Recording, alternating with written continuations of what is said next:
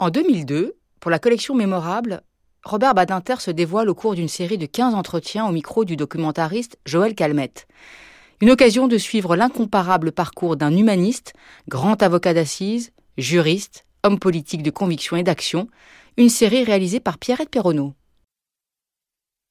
J'ai eu le rare privilège euh, de rencontrer euh, mon maître, euh, c'est-à-dire un avocat immense qui a été mon patron et qui a certainement joué un rôle déterminant dans la suite de ma vie. C'était Henri Torres, qui était un très grand avocat d'assises. Je lui ai été présenté par hasard. Alors, ça s'est passé d'une façon extrêmement divertissante. Et hum, donc j'avais devant moi un monument du barreau, euh, une voix de bronze, c'était un homme très grand, euh, très fort, euh, avec une voix, je disais, des accents très sonores, un œil malicieux, et qui m'avait accueilli, la fin de la matinée, têtant un énorme cigare déjà, euh, bon, il m'avait posé des questions que j'avais répondu euh, sur le passé, etc., sur mes parents, et, puis euh, sur mes études, ce que je voulais faire. Je lui avais dit très franchement, vous savez, moi, j'aime le droit, je voudrais me consacrer au droit international. Il avait souri, non, c'est pas absolument ce que nous faisons ici, mais enfin, verrons. Et, puis, à la fin de l'entretien, il s'était levé, je, nous avions gagné la porte, et là, j'ai eu un mot extravagant. Ce jour encore, je ris en y pensant, puisque j'avais 22 ans. Lui, il, avait, la, paraissait âgé, il avait la soixantaine, mais personnage, encore une fois, historique du barreau. Et je lui avais dit, euh, au moment où nous séparions, ben, je vous donnerai ma réponse demain. et là, j'ai vu une heure de stupéfaction. Je m'étais rendu compte de ça, je dit, oh, de Dieu. Et il m'a dit, c'est moi qui vous ferai donner ma réponse. Je dis, oui, monsieur, bien sûr. Puis après ça, je m'étais dit, bon, après tout, c'est pas mal. Vaut mieux comme ça un insolent qu'un docile. Pour le métier, ça ira mieux. Et c'est comme ça que je suis entré chez euh, Henri Torres. Euh, j'avais 22 ans. Et là, on commençait euh, les temps de, la formation, et je peux dire une période extrêmement heureuse de ma vie. C'est vrai que Torres a joué euh, dans ma vie un rôle, euh, une influence euh, déterminante. Je regarde à travers les années écoulées ce, jeune homme, j'avais 22 ans. J'étais tout plein de, encore, de plaies et de, de bosses et de douleurs non cicatrisées. Et il faut bien mesurer que je n'avais pas d'image de père. Pas, euh, ceux que j'avais rencontrés, les hommes qui m'avaient impressionné, étaient toujours à distance. Mon père avait disparu, j'avais 14 ans. Euh, j'allais avoir 15 ans, j'avais pas, j'avais 14 ans. Euh, donc, tout naturellement, j'étais en quête quelque part de quelqu'un qui me donnerait ce qui me faisait jusqu'alors défaut, c'est-à-dire euh, une vision euh, de ce que doit être un homme dans la vie. Un exemple et une vision. Et Torres, lui, c'était euh,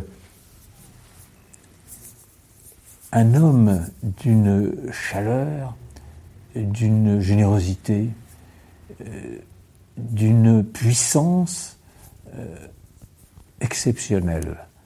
Il n'était pas seulement un avocat qui, par moment, je dis bien par moment, avait du génie. Euh, il était un être humain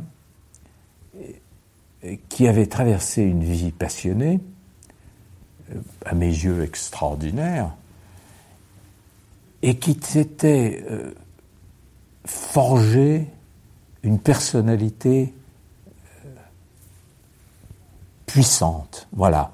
C'était pas, vous comprenez, un modèle conforme. Ça n'avait rien à voir avec euh, les avocats euh, à rosette ou cravate de la Légion d'honneur, membres du Conseil de l'ordre, voué au, cursus honorum qui était si important dans la vie judiciaire. Torres, il était issu d'une famille très bourgeoise, son père était préfet. C'est une famille juive du sud-ouest. Il avait grandi sans mère, parce que sa mère était morte quand il était tout petit, et euh, il était, dès l'origine, par euh, puissance physique extrême, il faisait du rugby quand il était jeune dans le sud-ouest, pour sa génération un colosse, euh, c'était un anarchiste. Un anarchiste extrêmement cultivé, très littéraire, mais euh, la devise ni Dieu ni maître était la sienne. Il ne reconnaissait à personne d'autorité ou presque même, je dirais, d'influence sur lui. Euh, peut-être était-ce par réaction à son père préfet. Euh, dans sa jeunesse joyeuse au quartier latin d'avant 14, où on ne travaillait pas beaucoup et on se divertissait immensément, il s'était consacré beaucoup plus à la vie littéraire parisienne, euh, euh, ce qu'on aurait appelé à l'époque les grisettes, euh, que certainement la culture du droit. Il n'avait pas pour le droit la même passion que moi. Et il était profondément à cette époque, fréquentait les milieux anarchistes, profondément à gauche de la gauche, avec cette conséquence que quand la guerre avait éclaté, guerre de 14, Torres, qui était à ce moment-là euh, au service militaire, a refusé d'être officier et n'a jamais voulu dépasser le grade de sergent-chef. Parce qu'il refusait cette idée d'exercer une autorité euh, autre que cette espèce de rapport immédiat avec euh, des fantassins comme lui. Et c'était un, un grand combattant de la guerre de 14. Un patriote comme on l'était à cette époque. L'homme, il y avait pour la France un culte, une passion, mais euh, euh, qui s'exprimait presque euh, comme pour une passion pour une femme qu'on aimerait charnellement. C'était saisissant de l'entendre parler de la France. Elle revêtait dans sa bouche une, sensibilité presque disparue de nos jours une dimension euh, pas du tout mystique comme Peggy, mais euh, euh, une présence, une réalité rayonnante. Il en parlait comme d'une personne qu'il aimait et qui serait vivante. C'était pas sa mère, c'était au cœur de sa vie un amour constant. À l'entendre, lui et des amis à lui de cette génération, je mesurais ce qu'avait été euh, le patriotisme. Pas le, côté, euh, vous comprenez, euh, vieille ganache, moustache du temps de, de, Vichy, ancien combattant, pas du tout ça comme style, mais l'amour, l'amour de la France, exactement ce que, il était du même âge, vous percevez quand vous écoutiez ou que euh, les propos du général de Gaulle que vous lisiez. Rien que de prononcer les mots quand il disait la France, il y a quelque chose qui très profond, pas du tout de, discours euh, qui jaillissait. Ce propos, ce patriotisme, cet amour de la France, c'était pas du tout euh, pour moi des, des notions étrangères je l'avais mesuré chez des hommes de la même génération. Et pendant la guerre, Hein. J'avais vu, euh, entendu des hommes qui avaient la, même passion, mais personne ou très peu l'exprimait de cette façon-là. À l'entendre et à le voir, on mesurait ce qu'avaient été les générations de Français comme ça, qui avaient été les grands soldats de la Révolution et de l'Empire. C'était le même type d'homme. Et il avait été laissé pour mort sur le champ de bataille, dans les tranchées à Verdun. il disait toujours en riant que c'était parce qu'il était soigné par des bonnes sœurs et qu'elle s'obstine à lui dire, mon fils, il faut maintenant que vous songiez à mettre euh, votre conscience en état, à vous préparer à, comparaître devant Dieu, alors il faut euh, confessez vos péchés. Et ça, ces propos, c'était un, un, athée de choc, le mettait hors de lui. Et il dit toujours que c'était exprès pour ennuyer les bonnes sœurs qu'il n'avait pas voulu mourir et comparaître aussitôt devant Dieu. Toujours en est-il qu'il avait été démobilisé en 1917 avec euh, la militaire, une croix de guerre couverte de palmes, et qu'il avait à ce moment-là euh, euh, gagné le barreau. De retour à Paris, il a fait cette chose prodigieuse. Il s'était établi, non pas comme les autres avocats dans un appartement bourgeois, mais étant ce personnage que j'ai décrit, il avait choisi de s'installer à Montmartre, et là, il tenait quasiment un cabinet euh, au rez-de-chaussée dans le bureau euh, de ce qui est constitué, il faut bien le dire, un bordel. Euh, et il donnait des consultations sur place, ceux qui venaient le voir. Et donc, il avait gagné tout de suite cette situation particulière, marginale, au barreau, mais il était doué d'un génie oratoire incandescent, flamboyant, euh, qui faisait de lui, euh, aux audiences et surtout euh, dans les grandes affaires criminelles, un avocat immense, stupéfiant. on parlait toujours de sa voix de bronze dont il pulvérisait les adversaires, mais il n'y avait pas que la voix, il y avait une vraie grande culture littéraire, pas du tout juridique, pas du tout un bon juriste, une capacité d'improvisation extrême, et des moments dont je n'ai perçu que les derniers échos. Il me stupéfiait, et euh, j'hésite pas à le dire, euh, je l'aimais euh, d'un amour pas filial. C'est quelque chose de tout à fait différent. C'était aussi une part certainement d'amour filial. Torres avait perdu un de ses fils, combattant dans la division Leclerc, qui était mort à l'âge de 20 ans, ce qui avait été une immense douleur pour le père Torres. tout cela faisait que il n'était pas euh, difficile de comprendre pourquoi il y avait de tels liens euh, entre nous rapides. Je pense pour ma part d'ailleurs euh, que j'ai plus aimé encore Torres qu'il n'a eu d'affection, il en avait j'en suis sûr pour moi, mais également pour ses collaborateurs. Moi, je l'ai vraiment eu pour lui, oui, beaucoup de reconnaissance certaine forme bizarre pour un jeune homme de tendresse pour cet homme vieillissant. Euh, et je lui dois énormément, et en particulier d'avoir découvert par lui ce que signifiait le métier d'avocat, euh, la lutte, la lutte euh, à la barre, cette idée si forte qu'il avait de ce que devait être l'avocat dans la vie judiciaire, et un amour euh, euh, extrême de la dignité, de la vie humaine. Salaire de mots dans son cas, c'était pas ainsi que ça s'exprimait. Euh, il avait au premier chef Torres un goût immense, une passion des êtres humains. il consacrait beaucoup plus de temps à écouter un vieux truand joyeux euh, que un ministre ou un ancien ministre qui venait le consulter sur une affaire privée. Euh, il faisait attendre euh, tel ou tel euh, grand propriétaire d'industrie dans le salon pendant que il divaguait, il n'y a pas d'autre mot, à l'infini avec tel ou tel vieux copain impécunieux. il était un grand seigneur. la rentabilité du métier, il avait gagné beaucoup d'argent, il en avait dépensé tout autant, il n'avait pas de fortune, ça lui était complètement égal. Euh, ce qui l'intéressait, c'était la vie, c'était les, êtres humains.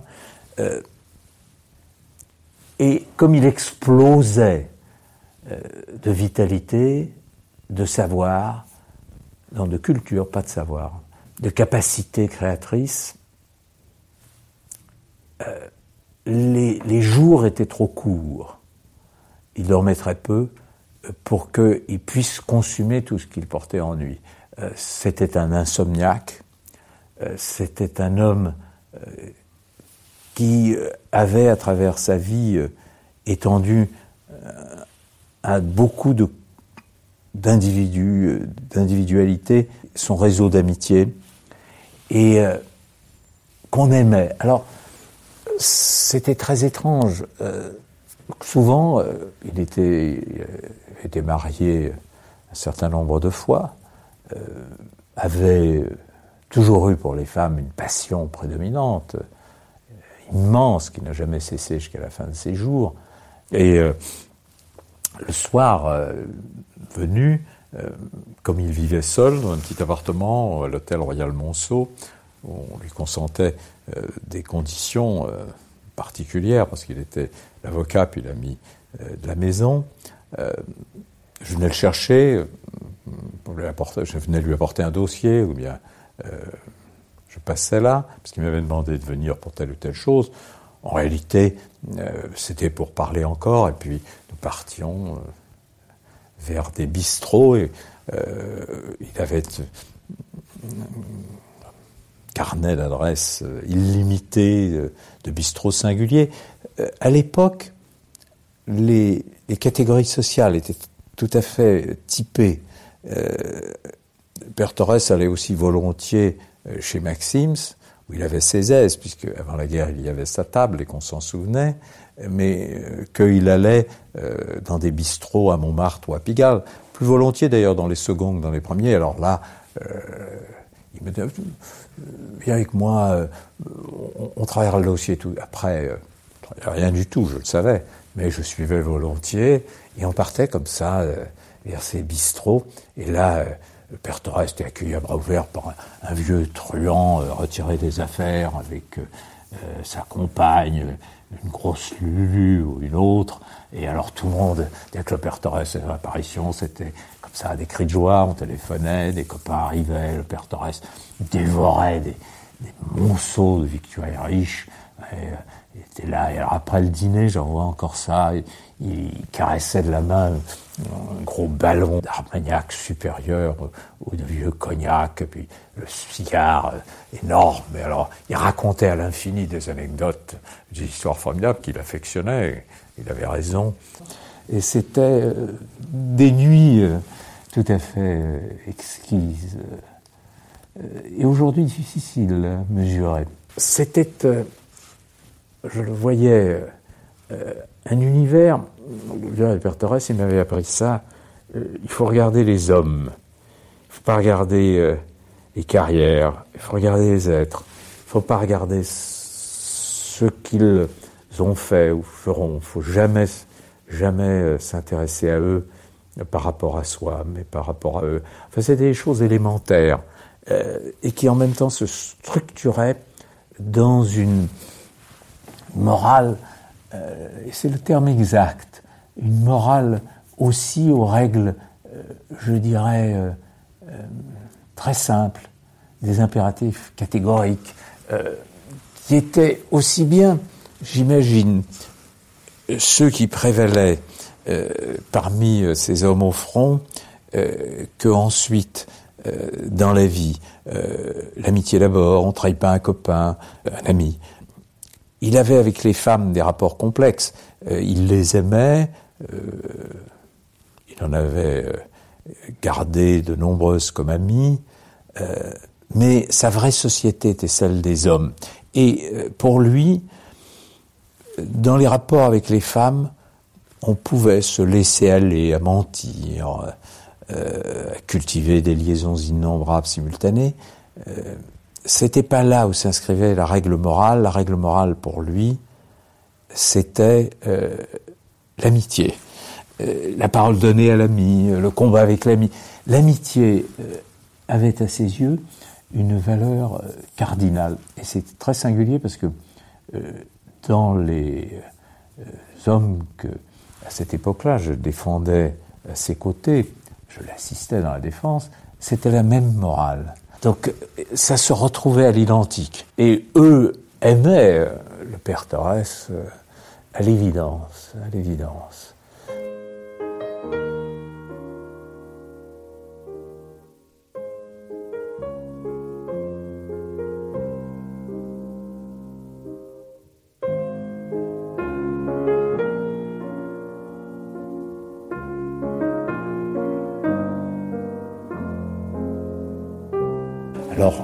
Y avait aussi euh, ces moments extraordinaires, euh, incomparables. Euh, je les ai vécus avec quelques avocats aujourd'hui très âgés qui en parlent encore. quand le vent de l'inspiration, on pourrait presque dire le souffle du génie oratoire, se levait chez Torres, moi je me souviens, je n'ai jamais perdu cette, souvenir de cet instant, ce moment où à Aix, euh, en Provence, euh, Émile Pollack et Raymond Guy étaient venus euh, nous rejoindre, Torres et moi, dans une affaire difficile, pas extrême, difficile simplement. Et j'étais venu par amitié, pour le bonheur de se retrouver là. Et puis, j'avais plaidé, sur les faits, l'expertise. Puis euh, Raymond Guy à son tour. Et puis Torres était resté euh, assez loin euh, pendant le débat de tout cela. Et finalement, nous sentions bien que ça n'allait pas. C'est dans les atmosphères, dans les grandes atmosphères criminelles, des moments comme ça où on a l'impression que les mots tombent à vos pieds. Et, et nous sentions cela. Et puis, très s'est levé et singulièrement à notre stupéfaction, au lieu de aborder, euh, quel que soit l'angle choisi, euh, l'affaire ou l'homme qu'il défendait, il s'est tourné vers le fond de la salle, pas vers les jurés, pas vers la cour, vers le fond de la salle, vers le public. Il y avait là dans le public un nombre important d'étudiants en droit euh, qui étaient venus assister à ce procès. Et il a d'un seul coup commencé à parler euh, d'une voix presque sourde du passé, du métier d'avocat. Il a évoqué euh, la dernière fois où il était venu à Aix, avant la guerre, en 1938 pour deux terribles criminels qui d'ailleurs avaient failli être condamnés à mort, qui avaient commis un crime atroce dans le vieux port, ils avaient tué un marinier. Et il avait évoqué euh, euh Pollack, à ce moment-là, jeune avocat, Raymond Guy, euh, dans toute sa jeunesse, et puis lui-même dans la force de sa maturité, comme était maintenant euh, Pollack, et puis euh, il s'était lui-même dépeint dans une sorte de, crépuscule des dieux, faisant entendre ses derniers accents dans cette enceinte. Et puis cette chaîne immense de la défense, déjà Pollack lui succédait, je succédais à Pollack jeune, et c'était prodigieux, absolument prodigieux, ça n'a rien à voir avec l'affaire, mais c'était au comble du génie. Et à la fin, pendant, ça a duré, 15, 20 minutes d'éloquence, mais pure et sublime. Euh, Pollack pleurait, je le revois encore, et il s'est retourné vers tous ces étudiants qui étaient là au fond de la salle, et il avait clamé d'une voix formidable, Levez-vous, belle jeunesse d'Athènes, et reprenez le flambeau des gloires. Et c'était absolument sublime, les jurés étaient médusés et conquis, les magistrats regardaient ça stupéfiés. Moi, je ne savais plus où j'en étais. Je vous dis, pleura, Pollack et Raymond Guy pleuraient en se souvenant de leur jeunesse passée. Et puis là, il avait marqué un long moment. Puis j'étais retourné très calmement vers les jurés. Et j'avais commencé à parler de cette affaire qui nous ramenait là. Nous avons eu un résultat extraordinaire, extraordinaire de clémence et de compréhension. Et je me souviens, on est repartis euh, tous, Père Torres heureux.